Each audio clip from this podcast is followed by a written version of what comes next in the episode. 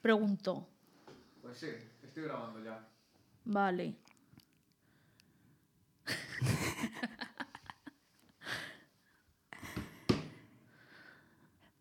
Aquí estamos una noche más en los... Espera, me he liado. Esto lo corto. Estoy corta. Aquí estamos una noche más en Club de Fans de Shrek número 2, un podcast de Subterfuge Radio. Hoy tenemos una invitada muy especial que se llama Miriam, una persona llena de experiencias, que ha probado todas las drogas de este planeta y que le gusta mucho el cine y que sobre todo se ha querido matar. Ahora os explicaremos esto. Hola. Hola. Ya podemos hablar normal. Estoy viva. Saluda. Pues bueno, sí, yo soy Miriam. En internet pueden conocerme como Flor. Bueno, que solo me conocen 100 personas, pero que, que yo qué sé. Que, en fin, soy un personaje de la vida y me gusta el cine. Y he sido, bueno, he tenido pensamientos suicidas. Y por eso estoy aquí. A eso venimos hoy. Pero antes, como ya es tradición en este podcast que he hecho uno, hay tres preguntitas sobre Shrek que ningún invitado se puede saltar. Sí, joder. Primera pregunta. ¿Es Shrek 1 o es Shrek 2? Es Rec 2. ¿Por qué? Pues porque en Shrek 2 eh, como que todos los personajes ya se conocen, ¿no? Y como que todas las tramas se vuelven locas. Y está ya como todo lo... mm, ¿Cómo decirlo? Pues se ve un poco el mundo, ¿no? Mágico. Sí. Ya en todo su esplendor. Y a mí eso me encanta. Los espectáculos musicales hay más todavía. Buenísima respuesta. Segunda pregunta. ¿Personaje favorito de Shrek? Asno. Definitivamente asno. ¿Por qué? Porque soy yo. Cargante. Soy cargante, parlanchina eh, y no sé, eh, porque solo estoy, no hay nadie a mi lado. Me encanta Asno, es súper divertido. Veo que estamos ante una experta en Shrek. Me encanta Shrek. Y última pregunta antes de pasar al tema del día. Bu- escena favorita de Shrek. Ostras, no me lo he pensado, ¿eh? ¿Alguna tendrás? Es que me gustan muchísimas. Creo que voy a decir la escena de Shrek que era mi preferida cuando era pequeña, que era em, cuando llegan Shrek y, y Asno al pueblo de Duloc y se abre la ventanita musical. Eh, no me seas tan, no, no me enseñes tu cara. Esa absurdez me encantaba. Pues mira, yo en el anterior ya dije que soy una pedanta de Shrek y mi escena favorita no está en las películas. Está en los extras del segundo DVD de Shrek 2 y es la escena de American Idol con las ratas ciegas. Me acabo de Con acordar. el hada. Ala, me acaba de venir. No me acordaba de esos Hombre, extras. es que yo Dios, eh, era súper genial eso, es verdad. Eso, no sé si fue Andrea en tu anterior podcast, pero que nombró lo de los espejos y las... Sí. Me encanta esa escena también. buenísima franquicia. Sí. Y nada, Heil Shrek. ¡Viva Shrek! Hasta aquí sección de Shrek. Empezamos con el tema de hoy. ¿Por qué estás aquí? ¿Por qué te he elegido a ti entre mis siete amigos?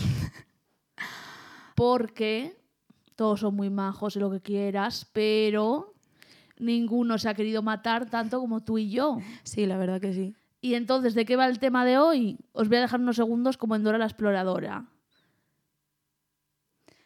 Del suicidio. claramente. un tema muy, muy actual, después de dos meses encerrados en nuestra puta casa solas con nuestros pensamientos. En las que debo aclarar las personas que hemos pensado en matarnos. Anteriores veces hemos estado muy a gusto. Muy a gusto, sí, pero el primer mes. Ya el segundo. segundo, dices, "Ay". Pesa, pesa. Yo el segundo quería salir de fiesta, quería ir a tomar algo, quería salir a la calle, quería ver a mis amigos, pero el primero, Ya. peli, peli, peli, peli, Peli. peli. Y hoy vengo con una camiseta especial que los telespectadores no sabrán lo que es porque no lo ven, pero es de Marla y de Edward Norton en el Club de la Lucha en la escena final de los edificios cayendo y pone arriba Where is my mind? Y esta es una peli que Miriam y yo tenemos muy en común Sí. y que nos encanta mucho. Y antes que nada, antes de empezar a hablar de eh, Rajavenas, quería decir que venía yo escuchando un temazo, a ver si lo conoces, A ver. a ver cómo es la artista, que no me acuerdo. A ver, es María Lynn. Pues no sé quién es. Y el tema es Lo canto. Once upon a time, not long ago, I was a hoe. And I'm admitting it. ¿Sabes cuál es? No sé cuál es. Ay, es increíble. Es genial. Sí, sí. Para los que no lo sepan, dice la canción, eras una vez, no hace mucho tiempo, yo era una puta.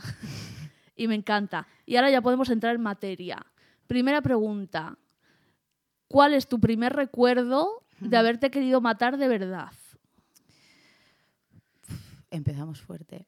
Pues, eh, a ver, yo creo que la primera vez que pensé en el suicidio, me pongo aquí seria, en plan, la primera vez que pensé en el suicidio. Eh, Es un poco el programa de, de ratones colorados. sí, es un poco, ¿eh? Sí, sí. Nos hemos puesto serias, intensas, nos falta el piti. Pues eso, que la primera vez que pensé en el suicidio, eh, creo que, que realmente fue cuando viví experiencias cercanas al suicidio. O sea, bueno, mm, conozco a gente, amigos muy cercanos, se suicidaron. Y fueron como dos experiencias que se acumularon en varios años. ¿Y con Entonces, cuántos años? Pues en verdad, yo era más mayor la vez que me lo planteé hacerlo de verdad Sí. rollo. Yo tendría 10 18, algo así. Ah, muy bien. De hacerlo de verdad. Buena edad. Sí, sí, buena edad para pensar en el suicidio, tus primeros pensamientos suicidas. Está bien esa edad. No, pero vino a raíz de ahí. Como que, además, mi amigo, el que ahora no está entre nosotros, eh, me regaló una película de la que tú has hablado antes, El Club de la Lucha. Uf. Y ahí me dijo, antes, bueno, él estaba vivo, obviamente, no me lo va a dar desde la ultratumba. Me dijo, míratela. Yo, ton mm, básica de la vida, viendo que salía Brad Pitt y yo, pues me la pongo. Sale Brad Pitt, sí. Ahí cambió mi vida, vamos, por completo. Y Jared Leto. Y ya, bueno, Jared Leto, que yo lo siento mucho, sé que te gusta a ti, pero ¿No te gusta? mi escena preferida del mundo en la que sale Jared Leto, tanto en música, cine, cuando le parten la cara la Lucha. es que es como, yes, sí. Pero Jared". porque tiene también un look muy guay que va rubio, con Sí. las cejas rubias. Sí, Increíble. súper albino, ¿eh? Y delgadito, Sí, sí. así skinny. Me encantaba. Y cuando le partía la boca más, repito. pues eso, no. eh, coincidió que yo me había visto esta película. em, como que me quitó un poco el velo este que existe, de, de- de- este mm, velo de que toda la humanidad es perfecta, que todos intentamos como dar una apariencia de que todo está bien y tal. Y como que empecé a ver un poco la miseria de la vida, esto de eh, vosotros creéis que ibas a ser estrellas del rock. Pues sois- mira. Pues mira lo que... Tocar fondo, eh, básicamente. tocar fondo, efectivamente. Y después de que pasara ya eso, esa experiencia cercana que yo tuve, eh, la película cobró muchísimo más sentido. Y más cuando me la había recomendado él. Que es su película, la sigo teniendo yo. Jazz. Muy Tú que bien. eres bruja ya sabes las energías. Sí. Así que nada. Y como que sí, vi el Club de la Lucha, que de esto quiero hablar un poco luego, porque yo creo que hay diferentes interpretaciones que darle, que pueden Uy, ser... sí, ay, sí. Sí, sí, sí. Y en ese momento le di la, la interpretación nihilista, ¿no? Por decirlo de alguna manera, la de, pues yo qué sé, eh, todos somos el mismo copo de nieve. No sois un copo de nieve único, sois la mierda cantante y danzante del mundo. Eso. Ay, qué gran frase. Pues eso. Entonces, pues eh, como que mi visión de repente del mundo se volvió un poco gris. Vi todos los matices de grises dentro de la escala del blanco y el negro, pero yo estaba como vibrando muy down, en plan, y ahí empezó a hacerse recurrente la idea O de... sea, en "¿Y el si?". pozo. Sí, además, cuando a alguien cercano le pasa esto, es como que tú empiezas a plantearte esas cosas, eh, esas preguntas como ¿por qué?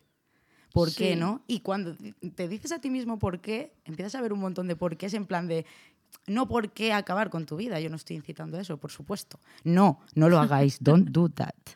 Y mm, eso. Pero como que sí que encuentras eh, cosas, motivos por los que, joder, pues el mundo no es un campo de rosas. Hombre, es que lo difícil es no encontrar ningún motivo para matarte. Hay minas por todas partes. Pero por todas. Y yo antes no lo, bebi- no lo veía, vivía como un poco en, en la inconsciencia que vivimos todo, en la pompa de ingenuidad. Uy, pues yo desde el minuto uno dije, Ya, lo no sé. por. Ya. Yo recuerdo que mi primer pensamiento de suicidio fue, creo que antes de los 10 años, Me lleva ventaja. sí. y recuerdo que estaba en la terraza de mi casa y que yo pensaba, ya había una autopista abajo. Y decía, ¿y si me tiro qué? Ala, pero hay pues una- nada pasaría. Pues sí, que no estarías aquí ahora mismo. Bueno, habría otra persona. Pues eh, no sé qué, ahora que lo has dicho, recuerdo que eso no era un pensamiento suicida, pero yo eh, rayarme con mi propio coco, de decir, ¿qué hay después de esto? Yo soy solo eh, un envoltorio de carne. Mi- Sí. Cuando esto acabe, o sea, soy frágil. Cuando venga un camión y me atropelle, me puedo morir. Pero yo, el presidente, quien sea, yo solo pensaba de pequeña, muy pequeña, en plan. Me acuerdo una vez en la playa yendo por un mercadillo con mis padres y yo todo raya toco, toco, toco, toco, pensando, ¿qué va a pasar luego? Yo me voy a morir, no sé qué. Hay pensamientos súper, sí, relacionados con la muerte desde pequeña, no sé por qué. Pues si te atropellan, no es tan fácil que te mueras, porque a mí me atropellaron dos veces. Y una vez casi me atropella un autobús, pero mi amiga, hola desde aquí, ya sabes quién eres, eh, me tiró para atrás y ya no me atropelló. Pero eso, yo desde bien pequeñita decía, tenía muchas razones, rollo traumas familiares y tal. Decía yo, ¿y por qué no me mato? ¿Por qué no me mato? ¿Por qué no me mato? ¿Por qué no me mato? Y llegaba de clase y decía, ¿y si me suicido? no lo hice porque era una cagada de mierda. Pero luego recuerdo que ya en la adolescencia caí pozo hondo, pozo Yulen, Sí. y, y fíjate que el Club de la Lucha fue una de esas cosas que no me sacó de ahí, porque es una peli muy depresiva, pero me hizo entender que el mundo es un absurdo total, que esto lo hablaba ayer con mi amiga Andrea, hola desde aquí, que es un absurdo y que, que lo, un- el único, lo único que tiene sentido es divertirte y pasarlo bien Claro. y parece muy simple, pero es eh, el sentido de la vida. Y me dijo mi amiga Andrea que el nihilismo, hay nihilismo negativo y positivo, que yo esto no sabía, que había dos tipos. Y dijo que el negativo es decir, ah, todo, todo es una mierda, me voy a matar porque nada tiene sentido, no sé qué. Pero el positivo es, nada tiene sentido, así que todo es un juego, Y vamos a pasarlo bien. Sí, y que la manera de llegar al superhombre hay como tres niveles. El camello, que aún tienes las cargas Sí. de... Es el niño, el camello y el superhombre, ¿no? Creo. Es el camello, el león y el Ah, niño. Eso. El camello es que aún tienes cargas morales. Eh, el león es que estás avanzando hacia no tenerlas. Y el niño, fíjate, Andrea me lo contó todo, ¿eh? No estoy yo aquí haciéndome la lista. El niño, ¿por qué le pones como superhombre? Si no le es un crío y no tiene importancia.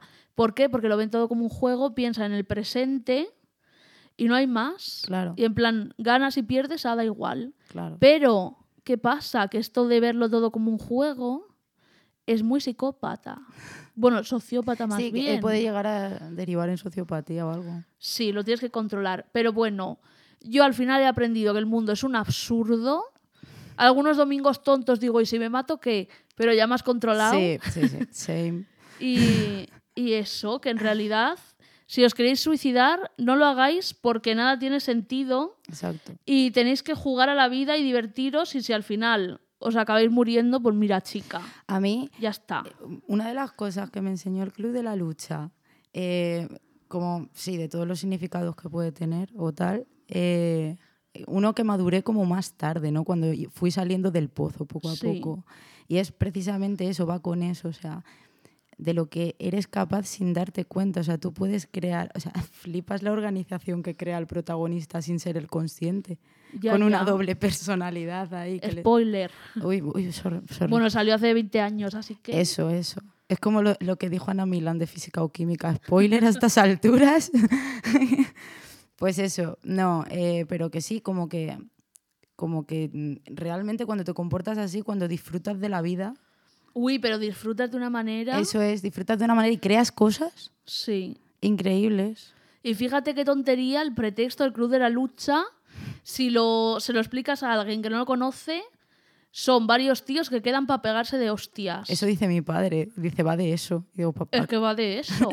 Luego, obviamente, si lo ves y eres un poco listo, pues sacas muchas cosas, pero ese es el pretexto. Y es un pretexto muy tonto, pero muy nihilista de juego. sí, De vamos a jugar como niños a pegarnos de hostias en el patio del colegio. sí. ¿Y qué es la vida? un Juego. Eso es. Es que esto queda súper psicópata American Psycho, pero es la verdad. A ver si los psicópatas van a tener razón. Algunos. Sí. Algunos la tienen, desde luego. No sé. Mira, tú, tú mírate una entrevista de, de Charles Manson y dime que no Ay. dice verdades. Sí. Como puños. Cuando dice, puedo ser no sé qué, pero también puedo ser un cuchillo afilado. Sí, eh. te mira con esos ojitos y te empieza a bailar ahí el flying free. Ya, ya, que Hay, que hay un meme que me encanta que sale como bailando así con máquinas de baile. Ah, y hay un meme que en este podcast, ya sabéis que la primera edición fue de memes, nos encantan los memes aquí. Hay un meme que ponía eh, nihilismo a los 14 años. Nada importa, qué mierda, llorando en la ducha. Nihilismo a los 25. Nada importa, qué Ya guay. ves, total, total, nada importa, nada tiene sentido. Y un hombre sacando el dedo. Y a ti no te tranquiliza, es que a mí me tranquiliza muchísimo de, imagínate que mañana me quedo sin dinero, sin trabajo, sin amigos Sí. y me tengo que volver a Baracaldo, que yo soy de Baracaldo y vivo en Madrid. Eh, me tranquiliza muchísimo saber que el momento que pase ese yo me voy a matar Claro. Y Te- ya está. Yo eso lo he hablado muchas veces, o sea, el hecho de, mm, o sea, es que hay diferentes maneras de plantearse el suicidio. Si nos planteamos el suicidio como la eutanasia, el hecho de, puedes escoger tu propia muerte porque ya no, no Es soportas esto. Pues yo es que lo veo bien, o sea, eutanasia legal, gracias. Suicidio Sí. no, amigos, pero eutanasia legal.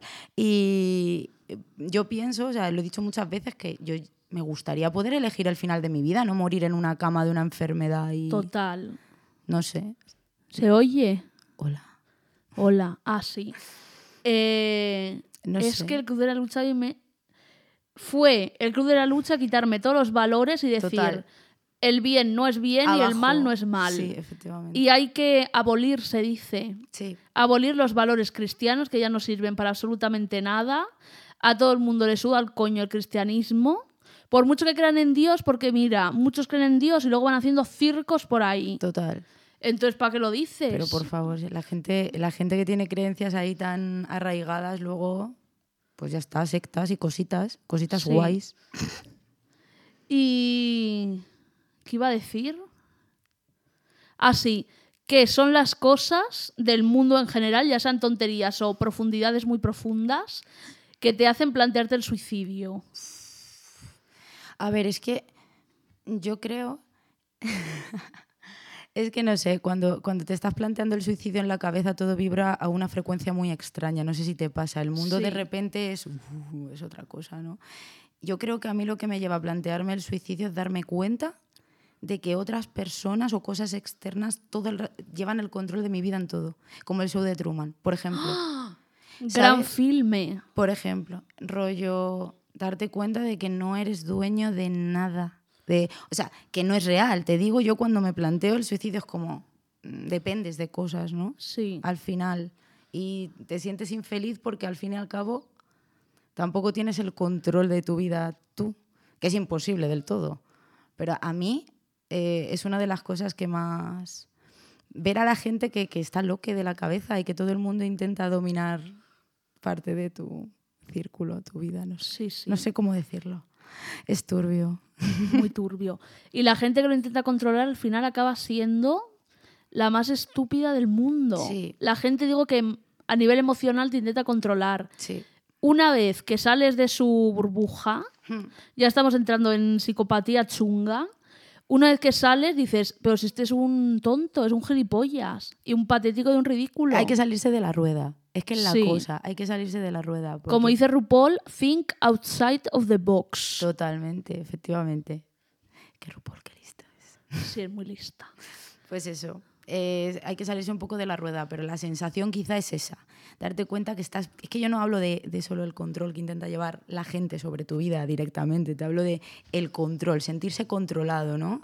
Hombre, en esta sociedad. En una sociedad que es miseria y obviamente ya si te pones a fijarte, tú te sientes controlado y te dan ganas de matarte, pero luego te pones a fijarte en la miseria que hay en el mundo y obviamente pues te siguen dando más ganas de matarte y dices, joder. Mira, pues ayer vi un meme, que esto viene muy a cuento, es que los memes, eh, yo creo que el cine, la literatura y la música han dejado aún huecos eh, en el pensamiento que los memes a veces Cubren. cubren a la perfección. Y lo digo sin ningún toque de ironía.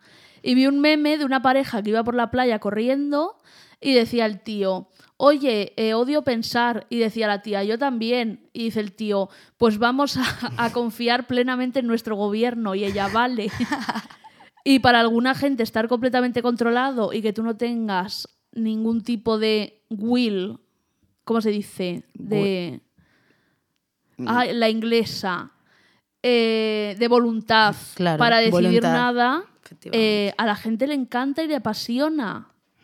Y en plan, cómprate esto, sé esto, haz esto, haz lo otro. Es. Y así viven. Bueno, lo que decía el Grunge de yo no quiero eh, nacer, estudiar, casarme, tener hijos, trabajar como un esclavo morir. y morirme. Efectivamente.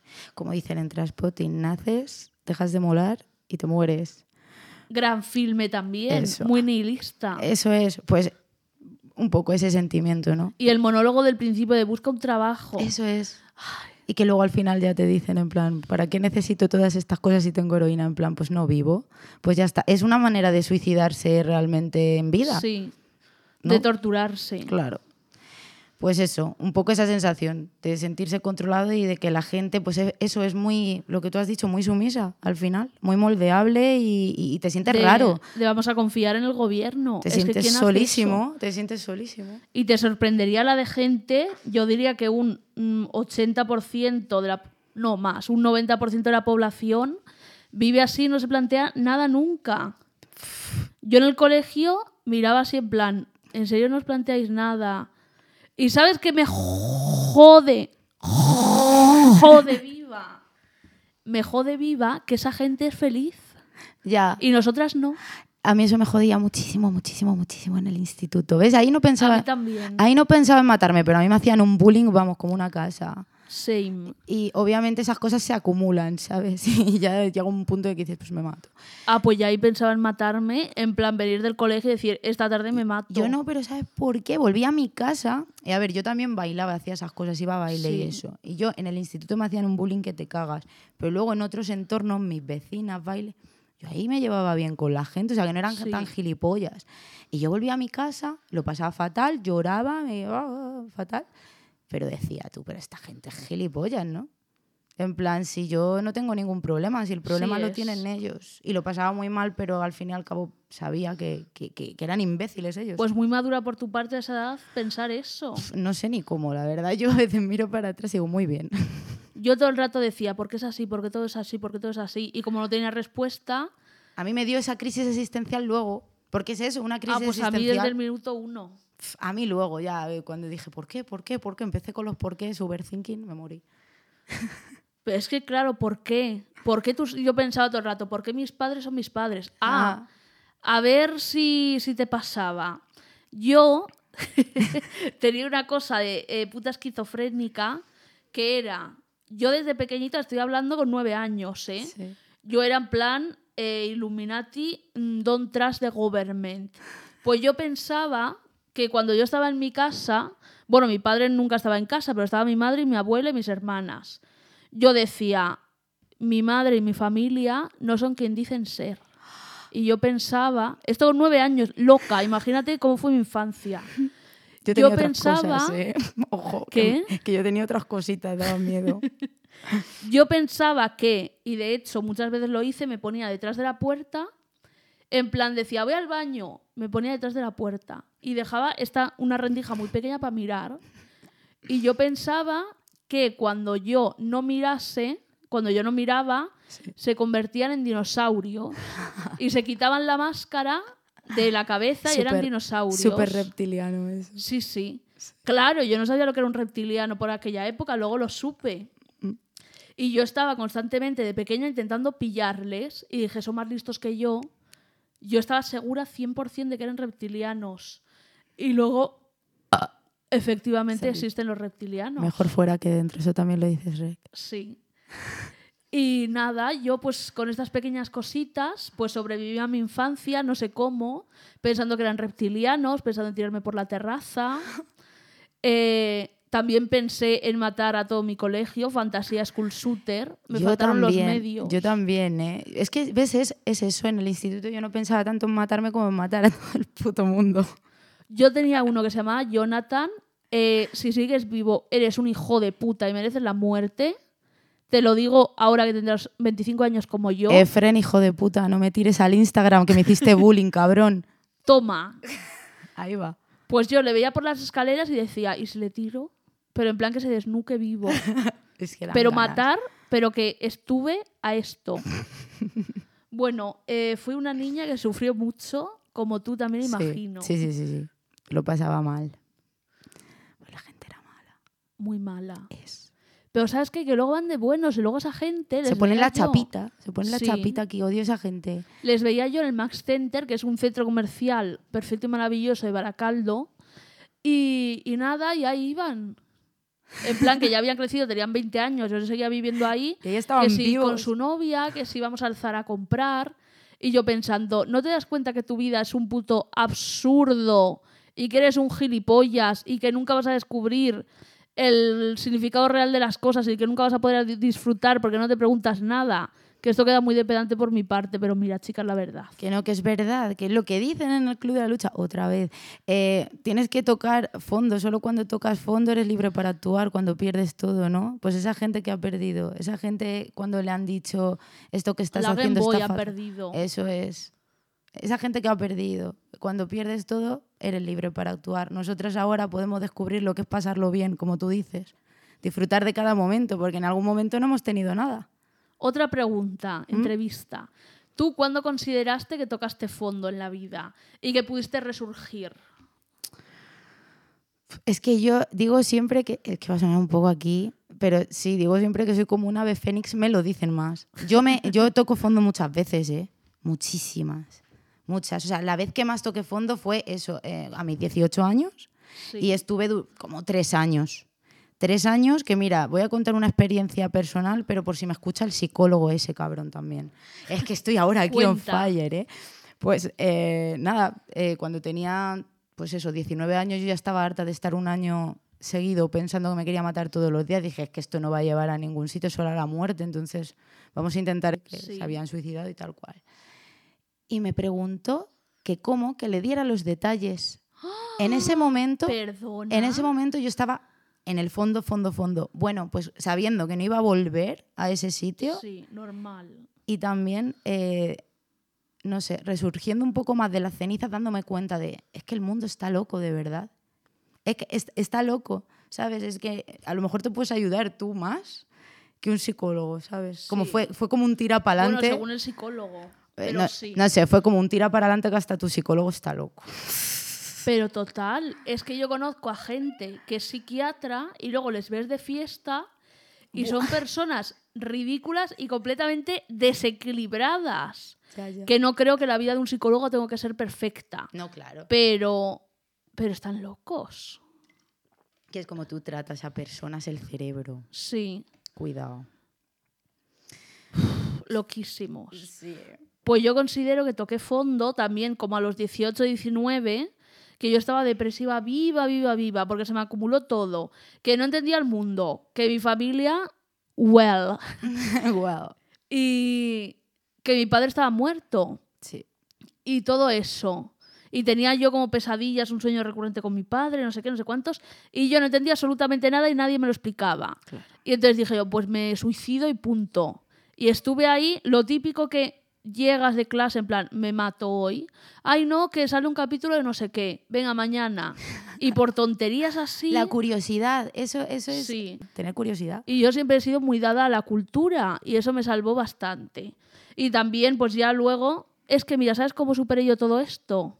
Y yo creo que es la única forma. En un momento te hartas de ti misma y dices, eres una puta gilipollas, si te quieres matar, te tiras por la ventana ahora mismo. Sí. Si no lo haces, es que algo quieres vivir. Eso es. Y entonces yo ya dije, pues vas a vivir, hija de puta. Y empecé a lanzarme a las cosas que me daban muchísimo miedo, como ir a una discoteca, que ahora parece una tontería. Y fui y lo pasaba mal, y lo pasaba mal, y lo pasaba fatal. Pero según iba yendo, digo, esto es vivir, con lo bueno y con lo malo. Claro. Y así salí a flote. Y es la única forma de salir. Es que vivir tiene que ser complicado, vivir no es fácil.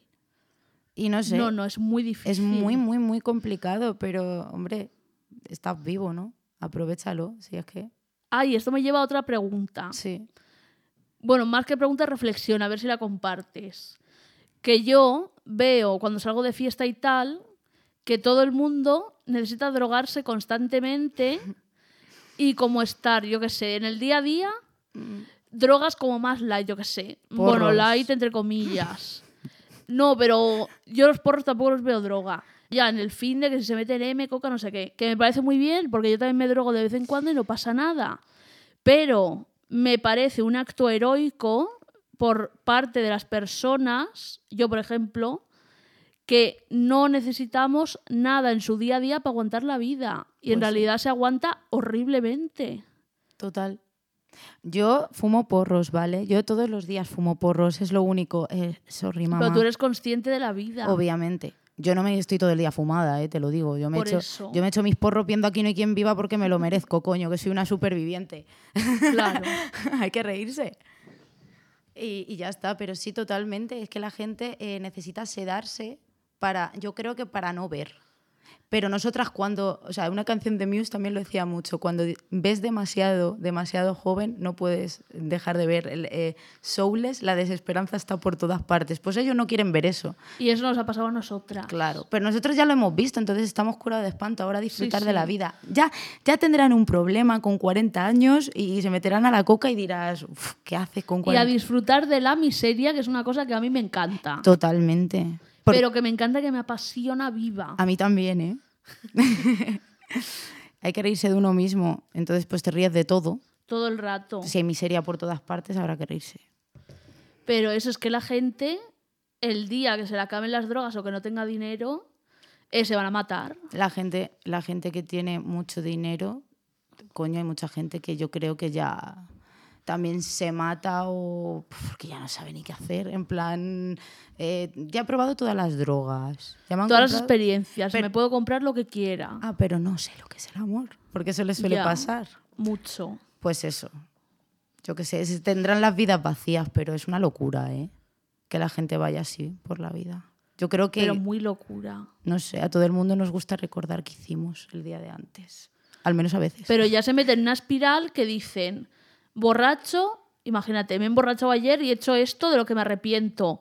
Mañana no puedo estar sobrio porque no lo quiero recordar y no lo voy a poder superar. Mm. Entonces me emborracho y me drogo y hago otra cosa ridícula y entonces al día siguiente tampoco lo voy a poder superar y así están, yo me fijo y está la gente, Sí. pero en plan, yo pensaba que estaba mal en mi época, dándome las venas. Llorando tú sola. Sí.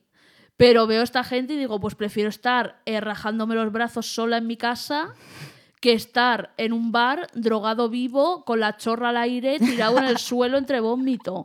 Que esto queda muy grunge, pero mira, yo si alguna vez acabo medio en pelotas en una discoteca eh, repleta de vómito, espero que ese sea el momento de mi muerte y que no tenga que ver más, porque yo de esas no me recuperaría. Llamamos a Gigi Allen y ya está. Ay, sí. Y que te cague encima. Me encantaría. Para que sea digno. Pero es que la gente es muy ridícula. No quieren, no quieren ver a través de ellos mismos rollo. Y esto es un consejo que daría tanto a personas que ahora mismo se estén planteando el suicidio como a personas que sean unas ignorantes de la vida y no se planteen ni, ni por qué hace sombra su. Yo, qué- por qué hacen sombra por la calle. Yo qué sé. Eh, no sé, hay que. Cuando todo alrededor se- se te viene encima, por ejemplo, hablando de personas que hayan pensado en el suicidio, cuando todo alrededor parece una mierda, por lo que tú dices, ríete y mira un poco hacia adentro, ¿sabes?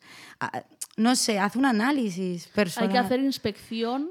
Y aprende a aguantarte a ti mismo. Uy, es que, sobre todo en este confinamiento, yo he visto a gente que a los tres días de confinamiento, ay, no puedo más, ¿qué hago? Me aburro. En Twitter, qué gente más quejica. Chica, tienes internet, tienes un mundo a tus pies. Entiendo que en el día 70, pues ya no aguantes, pero en el día 2, pues ponte un vídeo de YouTube. Vete a que no hay quien viva que está entera en YouTube. Dios mío, temporada 4 hoy. Desde el confinamiento. Exacto. Érase una de miedo, gran capítulo, el mejor capítulo de Aquí no hay quien viva. Por favor. ¿Y cuál es el capítulo? Perdón, ¿eh? Un, un- un- un inciso. ¿Cuál es el capítulo este en el que Paco graba como que se van a tirar dos? Es que tiene que ver con el suicidio. Se van a tirar como Alba, la novia de... mm, Uy, la que tiene el pelo rizado. Sí, sí, ya sé quién es. Esa, y otros se van a tirar como por la ventana y Paco dice, esperad, esperad, y saca la cámara. Y al final no se tiran porque estaban intentando solo llamar la atención, que también hay mucha gente así por la vida. Sé cuál es el capítulo, pero no sé cuál es el nombre. Yo tampoco pero lo sé. sí. Bueno, ya está, tenía que ver con el suicidio. Si lo sabe algún telespectador, que lo diga. Sí, por favor. Y otra pregunta te iba a hacer. Bueno, lo que acabas de decir, ¿qué más le dirías a una persona que se plantea el suicidio como opción? Psicóloga. Mm, a ver, es que es eso. Realmente lo hemos resumido un poco ahora hablando de todo, pero sí, sería precisamente eso, e intentar eh, adentrarse en uno mismo, eh, escucharse, que se dejar, o sea, plantearse sus pasiones, sus deseos, sus anhelos, y si no encuentra ninguno, lanzarse a la vida como tú has hecho. Porque Total. es sí, sí, sí, con todo, con todo ese trago que conlleva al principio de tener que aguantar el peso de tu propia ansiedad, de no saber qué pintas en un sitio o creer eso, ¿no? Porque yo creo que todos cuando nos queremos, o sea, cuando pensamos en el suicidio también nos sentimos muy solos y Sí. no es tan cierto. O sea, no es tan cierto que estemos tan solos. Siempre hay alguien ahí que se puede sentir parecido a ti. Y de hecho, joder, ¿cuántos años llevamos siendo tú y yo amigas? Muchos. Y empezamos a hablar porque amábamos el cine y nos queríamos matar. Sí. Both. Y aquí estamos hablando de ello. Flipas. Y vivimos en el mismo sitio y todo, que no vivíamos ni en el mismo sitio.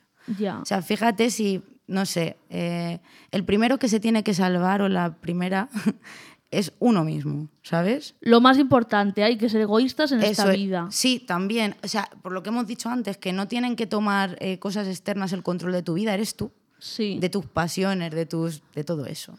Y qué bonito es aguantarse a uno mismo cuando se consigue. Abrazarse así a uno mismo, no literalmente. O sí, da igual. De poder estar un día en tu casa viendo pelis o cosas. Sí. O pensando en tu vida. Sí. Yo le diría a una persona que se quiere matar que hay que tocar fondo. Esto es importante. Tú tienes que ser consciente de tu propia miseria y tienes que saber cuándo has tocado fondo y entonces ya es muy importante tocar fondo porque eso te va a hacer un clic. Total. Cuando estás todo el rato en el limbo de, ay, para arriba, para abajo, no sé qué, pero nunca ni tocas cielo ni tocas fondo, eso vas a estar en una duda constante y vas a estar siempre ahí, que es tu zona de confort. Porque, como dice Kurt Cobain, I miss the comfort in being sad. Que la depresión se puede volver una zona de confort muy grande. No sabéis cuánto. Mucho. Entonces hay que tocar fondo eh, y aunque yo que sé, aunque vivas la experiencia más humillante de tu vida, eso te va a ayudar porque una vez que tocas fondo o te matas del todo o subes para arriba, normalmente subes para arriba. ¿Y qué hay que hacer al subir? Obviamente al subir no va a ser todo un camino de felicidad. Como hice yo, que yo creo que es un poco la fórmula universal que a mucha gente le ha servido. ¿Que te da miedo una cosa? Pues Hazla. ten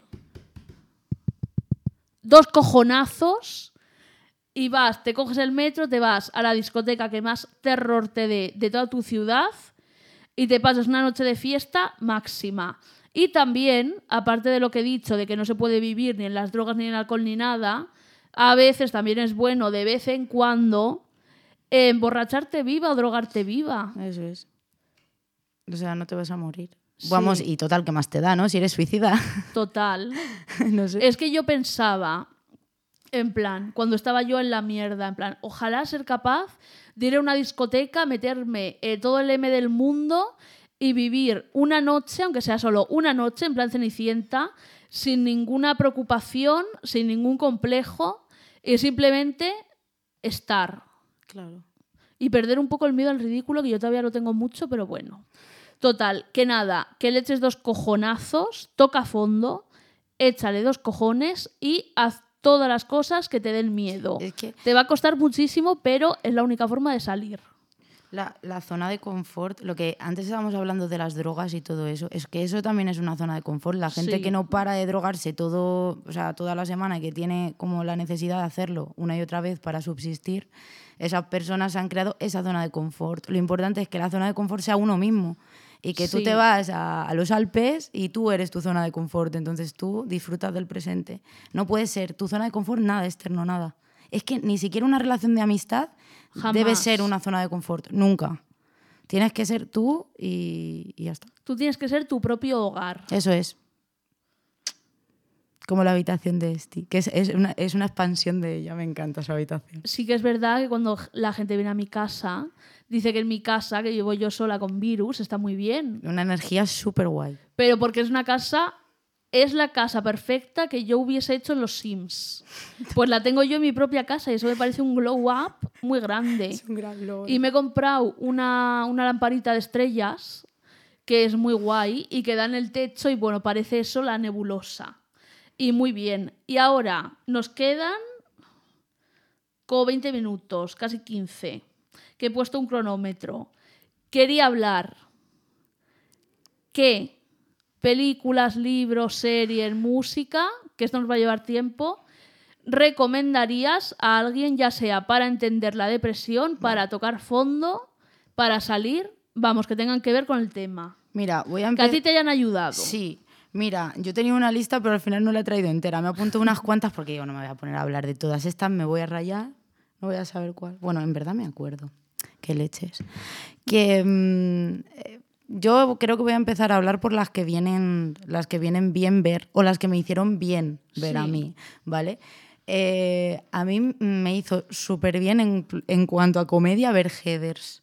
O sea, Mm. ver Heathers me, me- me hizo reír muchísimo. Que va sobre el suicidio, en verdad. Es que realmente va sobre el suicidio y de cómo lo trata la sociedad, eh, cómo se frivoliza con el concepto y es muy, muy, muy, muy divertida. Suicide Teenage, Don't Do It. Esa me hace reír mucho y yo creo que os va, eh, si os lo planteáis, os va a hacer reír con la idea y sentiros comprendidos, saliendo Sí. un poco de vuestra zona de depresión absoluta, espiral ahí. Luego, em, estaba pensando que American Beauty, aunque nadie se muera, ojo, que no voy a decir nada más, pero aunque nadie se muera, eh, es una película que a mí me hizo muy bien ver porque el protagonista... bien. Muy bien ver. El protagonista es una persona que no valora su vida, no voy a hacer spoiler, Vale. pero no valora su vida nada. Y al final llega un punto en el que la valora y de repente, ah, se jode algo. Bueno, yo voy a hacer un poco de spoiler. Bueno, hace spoiler. es un yuppie norteamericano, porque American Beauty va del sueño americano y lo mentira que es y lo podrido que está por dentro, eh, que tiene un buen trabajo, se supone que la familia perfecta, no sé qué. ¿Qué pasa? Que en realidad todo eso es una pose. Claro. En realidad es todo mentira. Porque están todos jodidísimos. ¿Y por qué están tan jodidos? Porque es para dentro todo el rato y nadie puede decir nada porque somos el sueño americano y no. Y todo fingir. Menos la hija que es un poco más rebelde. Sí. Que es Inez de Ghostworth. Uf, por favor, me encanta. Y a mí me encanta la escena, y si es spoiler os jodéis, que es una peli de hace 20 años, eh, que el tío se despide de su trabajo y por fin es libre porque le, puedo, le puede decir a su jefe que te den por culo.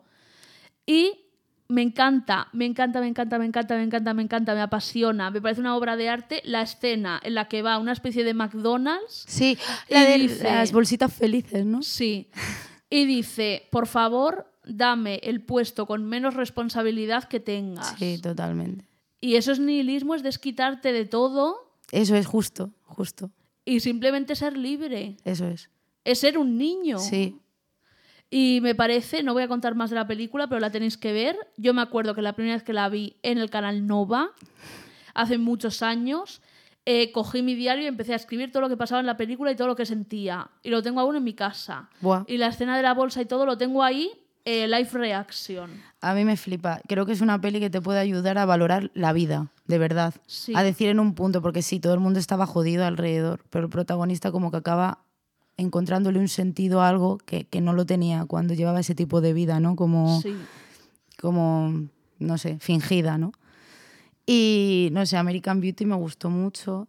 Control, que habla de mm, Joy Division. Ah, Ian Curtis. Sí, de sí. Ian Curtis, de la vida de Ian Curtis, que vamos, un suicida aquí de, de los pies a la cabeza al niño. Eso De para, en- mejores. eso para entender la depresión, ¿ves? Por ejemplo, Sí. esa película. Prozamnation. Ay, Product Nation, yo me estoy leyendo el libro. Hay película de Cristina Ricci, recomiendo las dos cosas. ¿Y qué más? ¿Qué más? Bueno, es que el Club de la Lucha ya es su primo, o sea, ya lo hemos hablado, lo hemos tocado muchísimo. De hecho, ¿te puedo hacer una pregunta? Sí. ¿Hay alguna canción con la que hayas pensado si me suicido?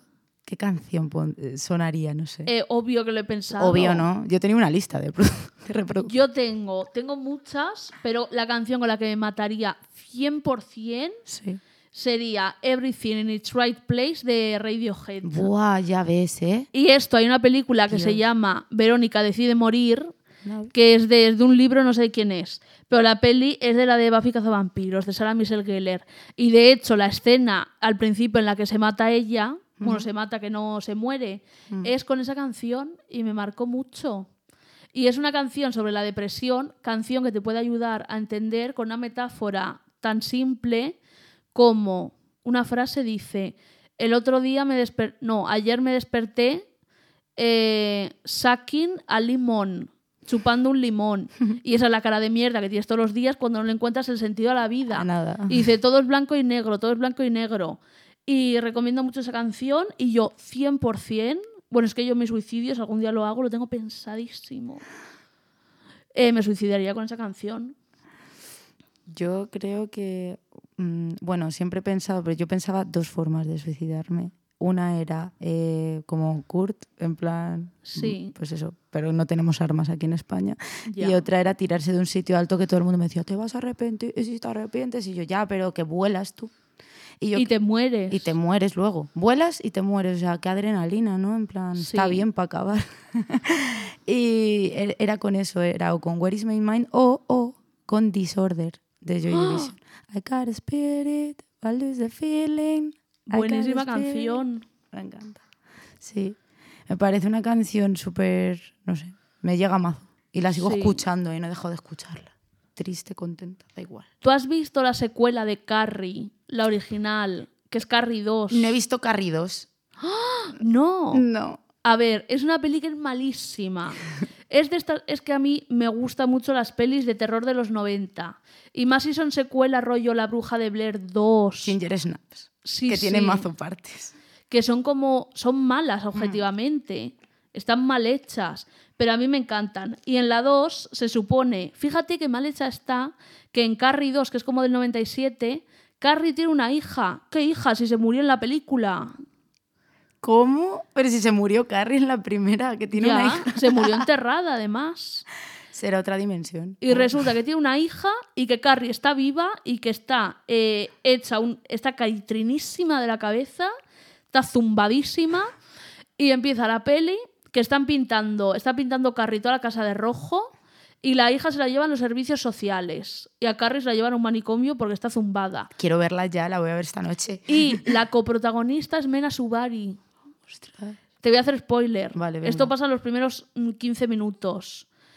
Eh, una de mis escenas favoritas de suicidio del mundo, del mundo, del mundo del cine, yo diría que mi favorita, es que, te hago spoiler, también es una peli de hace 20 años. Eh, Mena Subari resulta que se supone que un chico se le declara, no sé qué, no sé cuántos o algo así, y de repente le dicen que era todo broma, que es una pringada, no sé qué. Coge ella y ella, como es invisible en el instituto, va andando hasta la azotea. Hay gente en la azotea, va andando, andando, andando, y sin pensárselo un segundo con esta cara, súper seria, sí.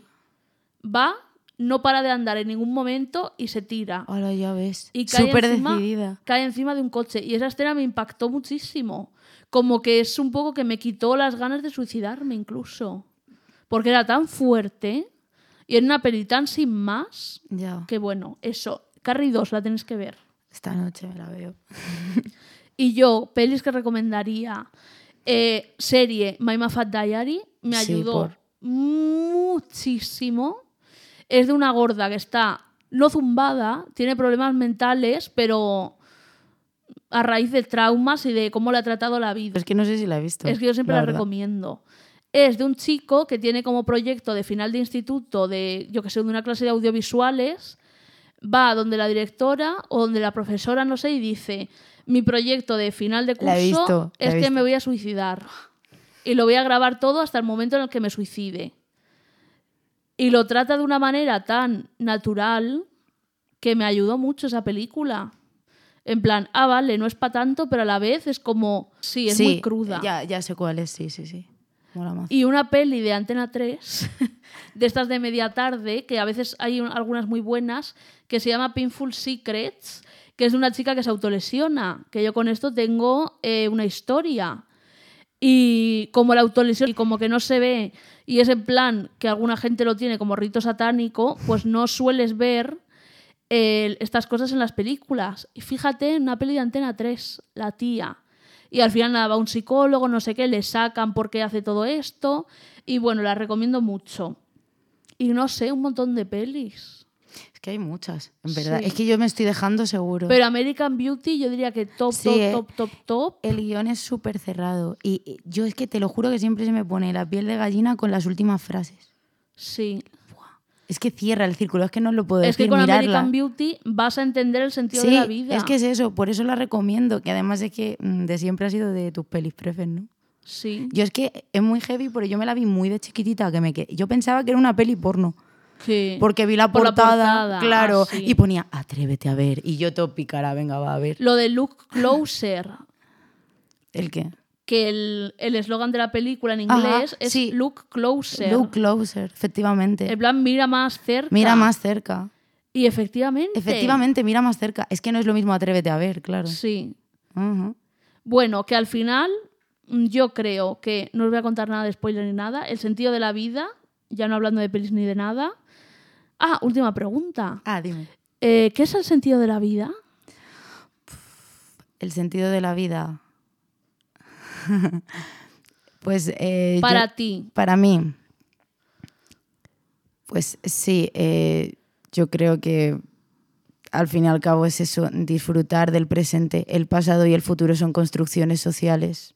Exactamente. Disfrutar del presente y sobre todo rodearte de... Tú escoges también a tus amigos y tus amigos te escogen Sí. a ti. La de- familia escogida. Sí, rodéate de gente buena que te quiera, porque cuando tú no te estés queriendo, seguro que ellos sí siguen haciéndolo. Sí.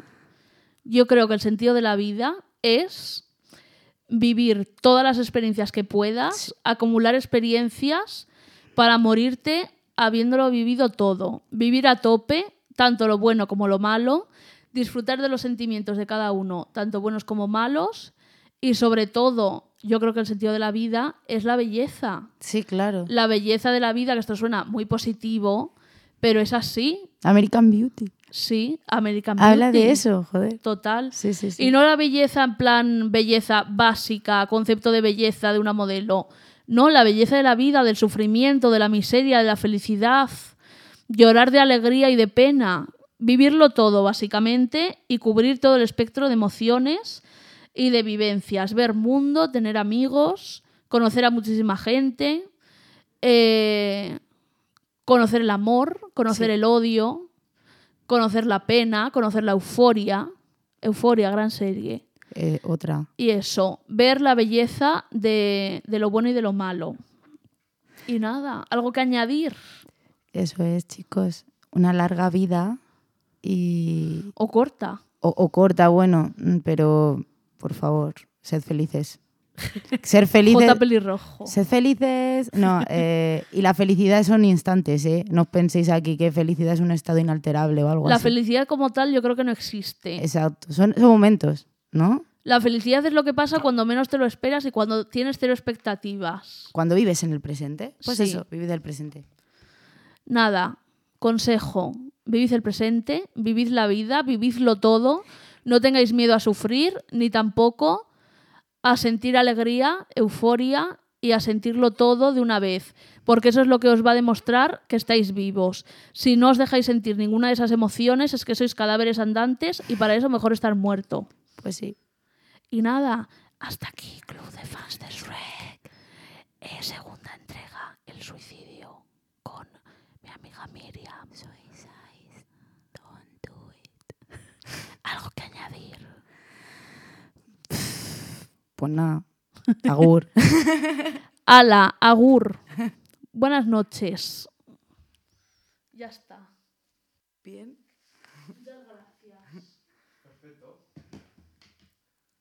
Uf. ¿Te ha gustado? Sí, mucho.